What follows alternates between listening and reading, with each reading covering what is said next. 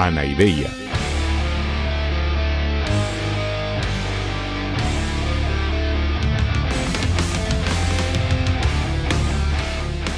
Podcast cínico de divulgación filosófica.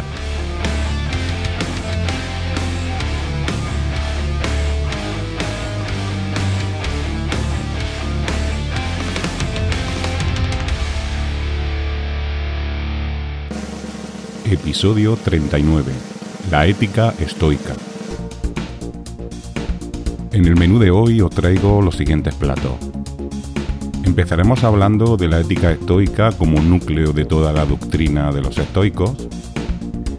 Nos centraremos en el concepto de libertad como atribución interior y en concreto en su dimensión de la libertad como aceptación de lo que ocurre y en su concepción de la libertad como identificación de la voluntad con el logos. Y por último hablaremos un poco de la concepción política que tenían los estoicos y eh, dialogaremos con nuestro amigo Diógenes sobre la valoración que se tiene que hacer de ella. Así que, como decía que el Destripador, vayamos por partes.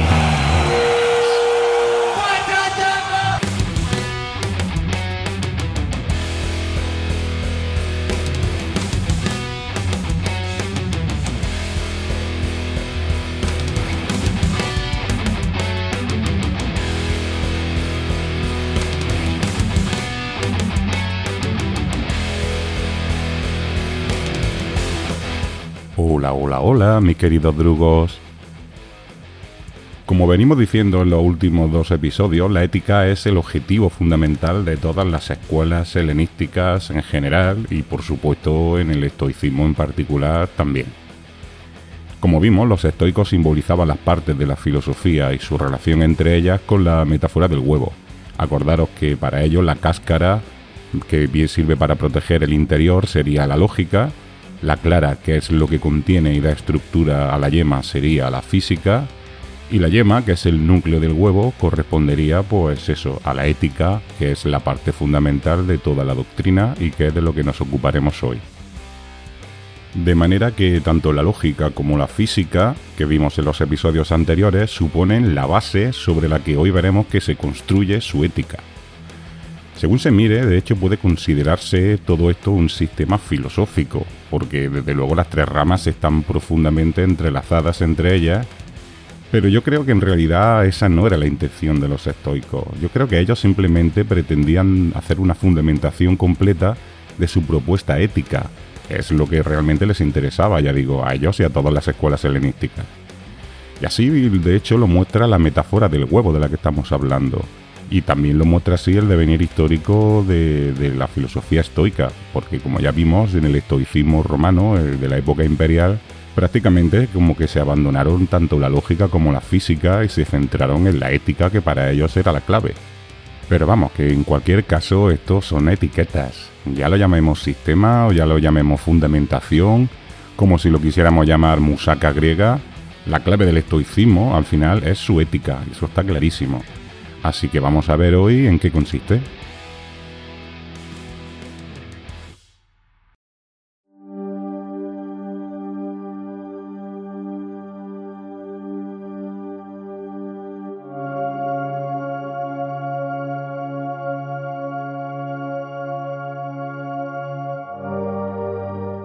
De entrada y lo primero que hay que tener en cuenta es que seguimos otra vez en una concepción de la ética propia de la filosofía aristotélica y helenística, es decir, de la ética como búsqueda de la vida buena a través de la virtud. Porque todas las escuelas helenísticas están de acuerdo con este diseño básico y en lo que difieren es en la concepción de esa vida buena y en la concreción de en qué consiste la virtud y cómo se puede conseguir. Y los estoicos parten del mismo principio del cinismo, es decir, lo que vimos de Antístenes de la exhortación a vivir conforme a la naturaleza. Pero claro, mm, hay que tener en cuenta que para los cínicos y para los estoicos esto significan cosas relativamente diferentes. Para los cínicos, mm, vivir conforme a la naturaleza equivale a la espontaneidad y al rechazo de las convenciones sociales y sin embargo, para los estoicos, la naturaleza humana es eminentemente racional.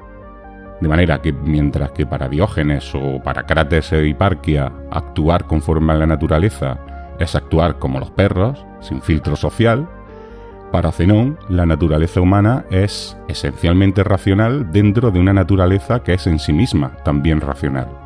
Y por tanto la buena vida es una vida buena como pieza dentro de una maquinaria mucho más grande que nos determina y con la que deberíamos aspirar a identificarnos porque como vimos en el episodio anterior, todo lo que ocurre en el universo está determinado por el logos. Y por tanto todo es necesario y no puede ser de otra manera, puesto que el logos es la razón seminal que conduce el mejor de los mundos posible, y además porque recordad que todo se repite instante por instante en un eterno retorno de la igual, y de manera que es imposible que las cosas sean de manera diferente de como tienen que ser. Si no escuchaste el episodio anterior, allí lo explicamos mucho más detenidamente, pero vamos, la idea fundamental es esta, que si estamos en el mejor de los mundos posibles, la repetición será siempre idéntica, porque volverá a ser, pues eso, el mejor mundo posible. Y en este marco, evidentemente, todo lo que nos ocurre en este ciclo del tiempo, pues no volverá a ocurrir en los siguientes, igual que nos ocurrió en los anteriores. Así que no hay la más mínima posibilidad de que algo suceda de una manera distinta, puesto que todo viene determinado por el logos y además será como fue en todos los ciclos anteriores. Y además, siempre será todo para bien, porque como vimos, el logos conduce el universo de manera perfecta. Y bueno, la primera consecuencia de este marco determinista es que la libertad de acción es en realidad una quimera, es simplemente una ilusión fruto de la ignorancia que tenemos sobre el funcionamiento del universo. Es decir, que como no sabemos lo que nos va a pasar, pues nos da la sensación de que según cómo actuemos nos pasarán unas cosas u otras, pero en realidad todo está absolutamente determinado desde siempre por el logos, de manera que la libertad de acción es simplemente una ilusión. Pero antes de seguir, vamos a llamar a nuestro colaborador y amigo el señor Spock, porque justamente me preguntó sobre este tema en el episodio anterior y le dije que continuaríamos hoy con este tema y que contaba con él. Aquí nave estelar Enterprise. Al habla la teniente Ujura. Buen día, Ujura. ¿Podría hablar con el señor Spock? Sin problema. Le paso con el comandante. Al habla el primer oficial Spock. Hola, señor Spock. Mire, le llamo porque justamente iba a explicar el tema de la libertad para los estoicos que quedamos el otro día pendiente. Le agradezco que me haya contactado. Efectivamente, me dejó usted intrigado el último día. ¿Cómo es posible que pueda haber un ámbito de libertad si no podemos cambiar nada del universo? Pues a ver, señor Spock. Para los estoicos efectivamente no podemos cambiar absolutamente nada de lo que ocurre en el universo, porque como ya vimos, todo está bajo el control del logos universal. Nosotros solamente podemos cambiar una cosa. Bueno, en realidad dos cosas. ¿Qué dos cosas podemos cambiar? Pues en primer lugar podemos decidir cómo aceptamos nosotros las cosas que nos pasan. Es decir, supongamos que yo por ejemplo hago planes para salir mañana con mi moto. Estudio las rutas interesantes, calculo los tiempos, localizo dónde pegarme mi desayuno motero de 15.000 calorías, que por cierto, no sé si lo sabéis, pero esto es el gran incentivo básico del buen motero, como me enseñó el gran Buggy Esponja, que por cierto es seguidor del podcast. Pero imaginaros que ya tengo todo esto preparado con toda la ilusión y al levantarme abro la ventana y resulta que está cayendo la de Noé. Obviamente, esta lluvia que está cayendo no es algo que yo pudiera controlar ni es algo que yo pudiera cambiar. Llueve porque tenía que llover, mi punto, pues llueve. Sobre lo que sí que tengo control es sobre cómo acepto lo que ha pasado, es decir, sobre cómo me lo tomo. Porque, por ejemplo, yo podría cabrearme como un mono y guiarme a patada con los muebles y a chillar y a tirarme por el suelo de rabia. O también podría quedarme triste y melancólico todo el día, pues llorando por las esquinas y lamentándome de lo bien que lo estaría pasando en ese momento, pues, recortando curvas o solomillos. También podría asumir simplemente que es lo que hay e intentar que no me altere el ánimo y pasar un día tranquilo. O incluso podría llegar a asimilar que lo que ha ocurrido es por un bien mayor, y que esa lluvia irá seguramente muy bien para el campo y que posiblemente cuando pueda volver a salir con la moto, pues estará todo mucho más verde y mucho más bonito. Y así puedo pasarme un día pues serenamente leyendo pues por ejemplo a Marco Aurelio o viendo Star Wars. ¿Usted cuál cree que es la mejor de las tres opciones? Yo he contado cuatro y obviamente creo que la última es la más inteligente. Y por cierto, es la que escogería cualquier iniciado en la disciplina del Colinar Vulcano, si no fuera por esa estupidez de película que he mencionado. No, si es verdad que eran cuatro, ya no sé ni contar. Sí, sí, sí, ya le he dicho más de una vez que ustedes los vulcanos tienen un ramalazo estoico bastante importante. Y justo por eso, señor Spock, no debería usted molestarse porque le mencione las películas de la competencia. Pero bueno, el caso es que para los estoicos ocurre lo mismo no solo para la lluvia, sino para cualquier otra cosa que ocurre en el universo. Todo pasa porque tiene que pasar, y nada de lo que hagamos va a cambiar las cosas. Por ejemplo, supongamos que un día me pienso 10 veces si salir a pasear o no, y le doy muchas vueltas, no estoy muy convencido, y al final salgo. Y justamente, dando ese paseo, me cae un ladrillo en la cabeza y acabo en el hospital. También en este caso, yo puedo cambiar cómo acepto lo que me ha ocurrido. Es decir, yo podría reaccionar pues con una pataleta y pensando que soy imbécil y que tendría que haberme quedado en casa y bla bla bla. Pero en realidad los estoicos lo que nos están diciendo es que no hay ninguna diferencia en el caso del ladrillo que en el caso de la lluvia. En ambos casos yo no podía cambiar nada de lo que sucedió. El logos, la racionalidad del universo, ha determinado que el ladrillo y mi cabeza se encontrarían y de hecho, eso mismo ya ha ocurrido infinitas veces en las infinitas vueltas del tiempo anteriores, y así seguirá ocurriendo también eternamente en la siguiente vuelta. La única diferencia es que, por nuestra ignorancia, solemos tener la impresión equivocada de que tenemos cierto control sobre las cosas que ocurren en el día a día, y que en cambio no tenemos ningún control sobre los fenómenos naturales. Pero en realidad no tenemos control sobre ninguna de las dos cosas, o sea que la actitud es equivalente en un caso que en el otro. Y deberíamos hacer lo mismo, aceptarlo con serenidad. Fascinante. Entonces, ¿la libertad es solo mental? Pues sí, más o menos. La cosa es que yo el ladrillo ya me lo comía. Pero si me enfrento contra la realidad, lo único que lograré encima es desestabilizarme y sufrir innecesariamente. En cambio, si acepto lo que el destino me ha dado, pues no añadiré más sufrimiento espiritual al sufrimiento físico del ladrillazo que ese no me lo quita nadie. Todo esto lo resumía Séneca, que es uno de los más importantes estoicos ya de la era imperial, del siglo I después de Cristo. Él lo resumía diciendo que el destino conduce a quien lo acepta y arrastra a quien se niega a aceptarlo. Los estoicos también solían poner un ejemplo de un perro que va atado a un carro. El perro puede rebelarse contra el movimiento del carro o puede adaptarse a su velocidad y caminar a su lado. Pero pase lo que pase, ni el carro va a parar ni el perro se va a escapar. El sabio acepta todo lo que le ocurre y camina junto al logos como el perro inteligente que adapta su paso al ritmo del carro. Comprendo. ¿Y sería esa la receta estoica para la felicidad? Bueno, más o menos. De hecho, más que para la felicidad, sería la receta para evitar la infelicidad porque los estoicos consideraban que la principal fuente de frustraciones e infelicidad del ser humano es la montaña rusa de emociones y pasiones en las que vivimos cuando no somos conscientes de que no podemos hacer nada para cambiar lo que nos ocurre. Tenemos un gran éxito en la vida y nos venimos arriba emocionalmente. Somos los putos amos, estamos exultantes. Pero es que al día siguiente nos ocurre una desgracia y nos hundimos en la miseria, y así nos pasamos la vida, ahora arriba, ahora abajo, ahora arriba, ahora abajo, y acabamos pues desquiciados. Y los estoicos nos dicen que, es que esto además es absurdo, porque ni cuando nos sale algo bien es mérito nuestro, ni cuando nos sale algo mal es por culpa nuestra. El Logos ha determinado ambas cosas y ambas eran inevitables. Y además, que ya nos han pasado exactamente esas cosas, igual exactamente en todos los ciclos anteriores, y nos volverán a pasar en los siguientes tanto, lo único que yo puedo controlar es cómo asumo aquello que me pasa.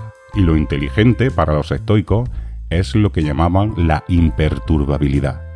El no dejar que las cosas nos perturben, que no nos desquicien ni lo bueno ni lo malo. Para los estoicos, lo ideal es que todo como que nos resbale. En un universo en el que no podemos cambiar nada, el equilibrio emocional es la única opción racional. Esta es la vía de la vida buena, de lo que ellos y también otras escuelas helenísticas como los epicúreos llamaban la ataraxia. La ataraxia es simplemente el estado de espiritual de equilibrio que se consigue mediante la disminución de nuestras pasiones y nuestras emociones y también mediante el fortalecimiento del alma ante la adversidad y las dificultades de la vida. Fascinante. Esto es exactamente la vía del control emocional vulcano. Nosotros no compartimos esa física determinista de los estoicos, pero la consecuencia ética es exactamente igual. La imperturbabilidad es justamente la meta del Colinar vulcano. Para nosotros, el fin de nuestra vida espiritual es también la ataraxia. Bueno, tampoco se extraña usted. De hecho, hay mucha gente que considera que la ética estoica es perfectamente válida con independencia de ese marco físico y metafísico determinista que se concretaba en su física. Hay quien considera que en el fondo, una vez que te ha pasado algo, es indiferente que estuviera predestinado o no. Es decir, que una vez que te has comido el ladrillazo, ya nadie te lo va a quitar, tanto si era cosa del destino como si ha sido cosa del azar. Y tanto si la vida se repite o como si no, amargarte por algo que no puedes cambiar es siempre inútil. Y por cierto que esto nos lleva a una observación muy interesante y que nos muestra hasta qué punto el estoicismo fue súper importante en Roma y hasta qué punto también seguimos siendo romanos hoy día sin darnos cuenta. Cuando hoy día decimos que hay que tomarse las cosas con filosofía, a lo que nos estamos refiriendo exactamente es a filosofía estoica, justamente a lo que estamos hablando, a lo de aceptar las cosas con serenidad.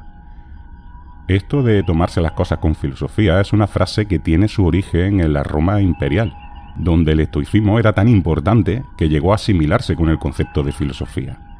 Es decir, que tomarse las cosas con filosofía equivalía entonces a tomárselas con estoicismo, porque el estoicismo era la filosofía dominante. Lo que ocurrió que fue, pues que dejó de ser el estoicismo el paradigma dominante y fueron pasando los siglos, pero la frase siguió viva. Y hoy la hemos heredado sin saber exactamente su significado, pero la seguimos repitiendo.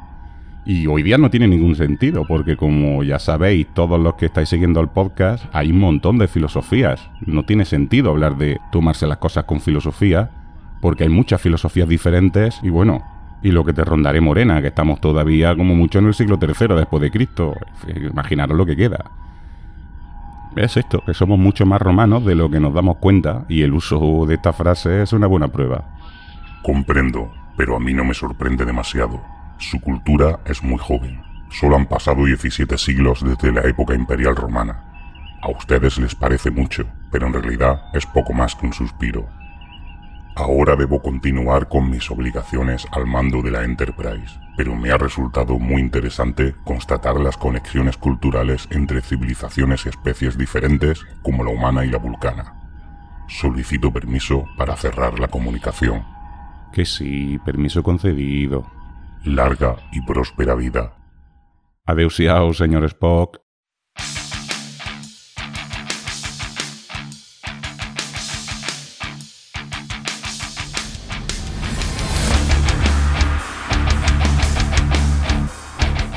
Bueno, antes he comentado que además de cómo aceptamos lo que nos sucede, para los estoicos también hay otra cosa sobre la que tenemos control. Esta otra cosa es nuestra propia voluntad. Nosotros no podemos controlar lo que nos pasa, pero sí lo que deseamos que nos pase.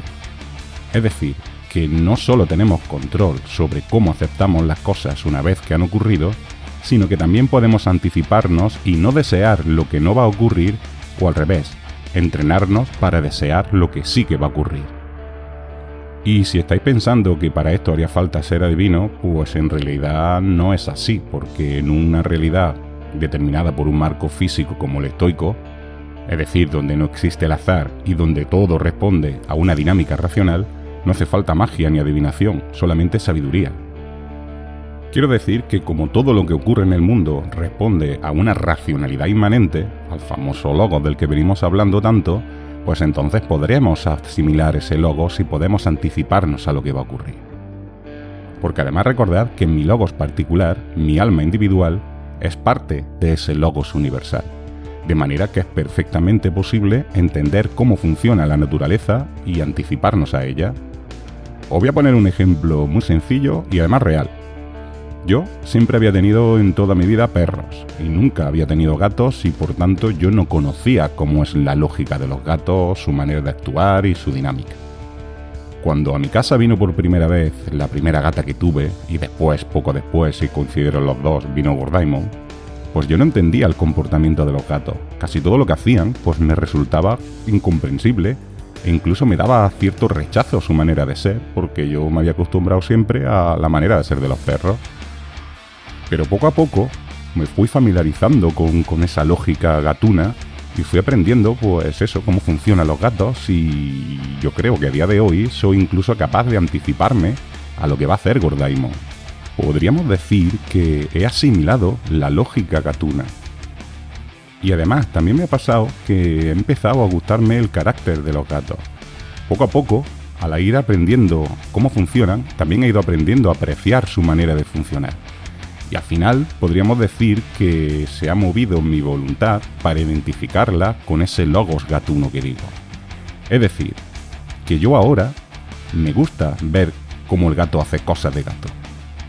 Por ejemplo, cuando ya se han acostado todos y estoy yo por la noche escribiendo con el ordenador y veo entrar el gato que viene de fuera, yo ya sé que el gato se va a subir, me va a pasar por encima del teclado y me va a tapar la pantalla y me va a poner el culo casi en la cara.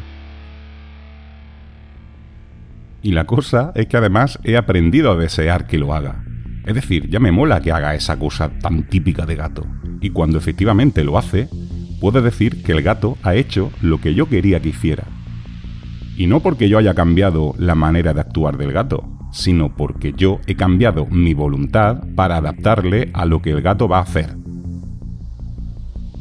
Generalizando esto, podríamos decir que el objetivo de la vida para el sabio estoico es llegar a una sabiduría general sobre el funcionamiento del logos universal tal que le permita mover su voluntad y hacerla coincidir con ese logos universal de la misma manera que he conseguido yo hacer con el logos gatuno.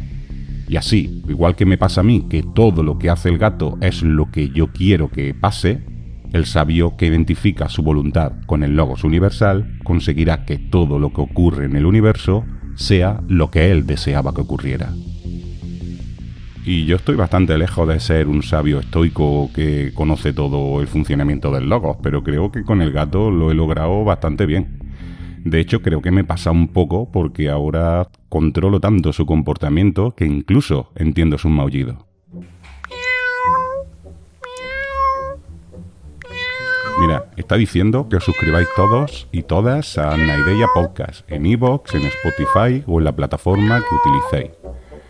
Eh, dice que es gratis y que así sabréis siempre cuando hay nuevo contenido. Y dice además que suscribiéndoos y dándole al like y haciendo comentarios, pues ayudaréis a que este podcast esté mejor posicionado y llegue a más gente. Y dice que dice que os recomienda seguirnos en las redes sociales con el mismo usuario Anaideya FM, tanto en Instagram como en Twitter. Ahí, vale, sí, sí, sí, también en TikTok, es verdad, en TikTok también, que se me olvidaba, con el mismo usuario, Anaideya FM, y tiene mucho interés en que lo veáis porque él ha salido en varios vídeos. Y dice que si consideráis que el proyecto merece vuestra colaboración económica, pues que podáis invitar a una cerveza a Diógenes en la plataforma de micromecenazgo Coffee, a la que tenéis el enlace en la descripción de este audio y en las redes sociales. Además dice que lo hagáis porque Diógenes siempre le deja un poco de cerveza y así se la bebe él. Hola, mira, pues eso no lo sabía yo. un tío, que los gatos no podéis beber cerveza, a ver si te va a pasar algo. Mira, el tío huye. En fin, así está, casi tan gordo como yo.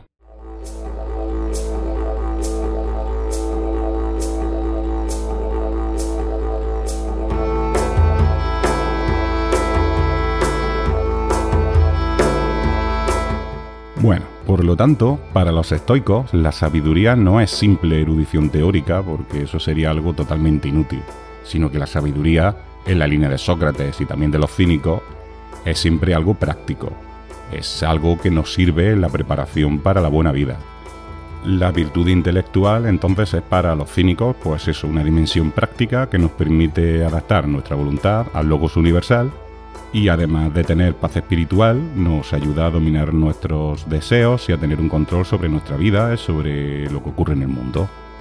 Un control pasivo y de reconocimiento intelectual, pero en definitiva un control.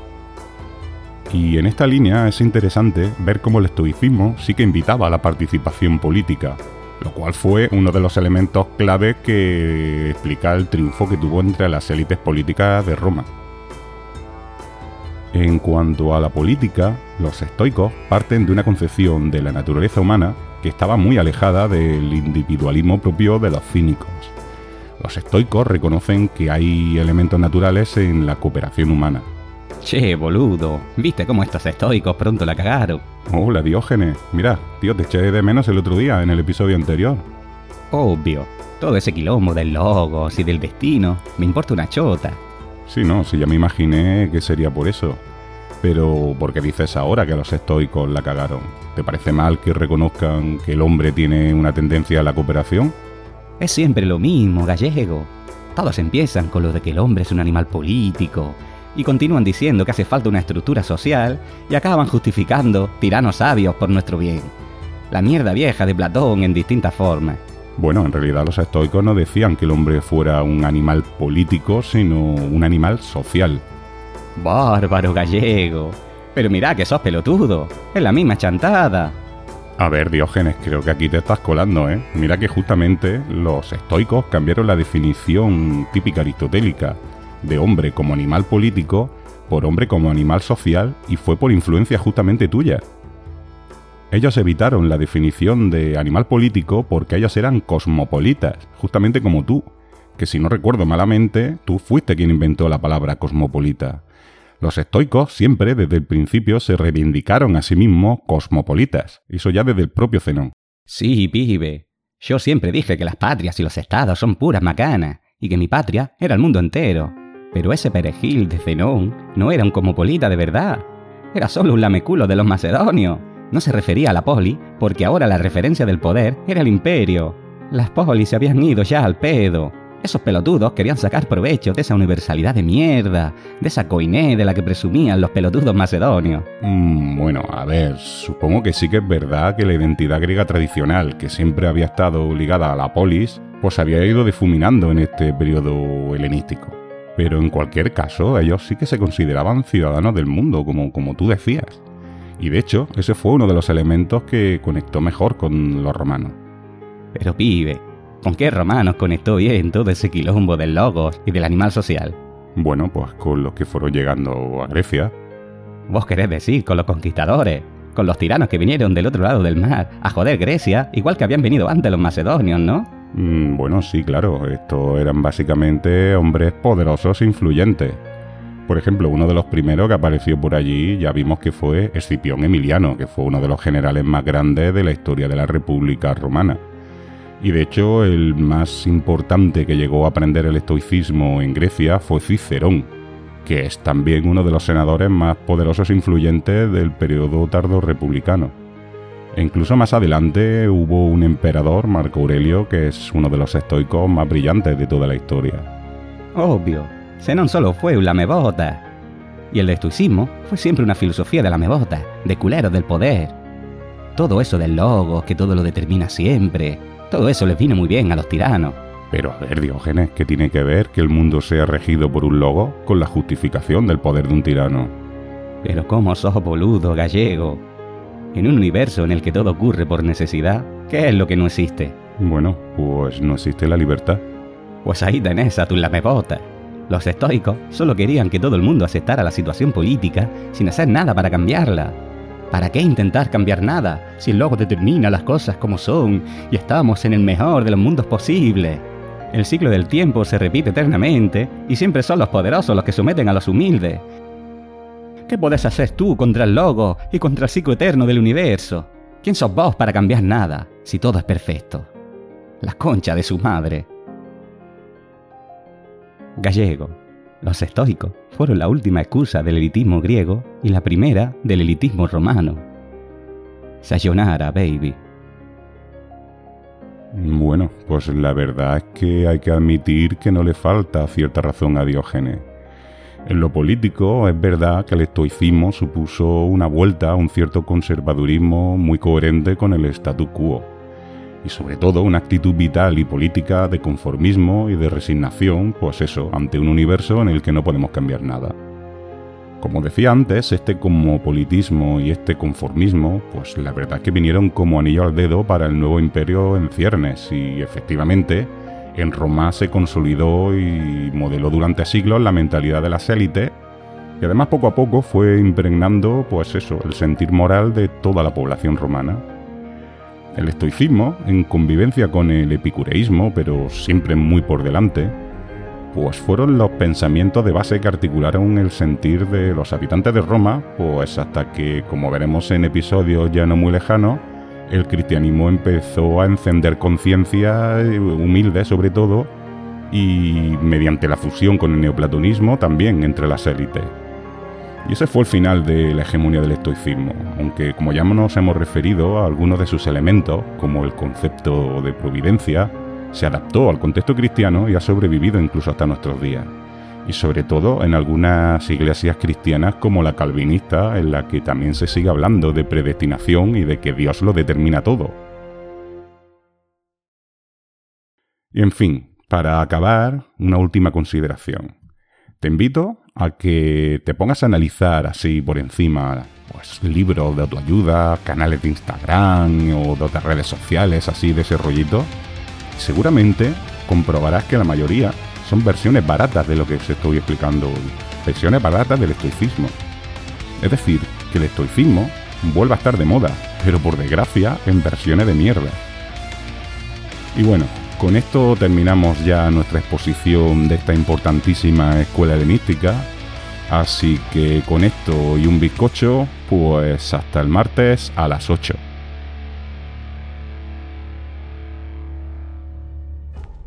Cuando me muera, échame a los perros. Ya estoy acostumbrado.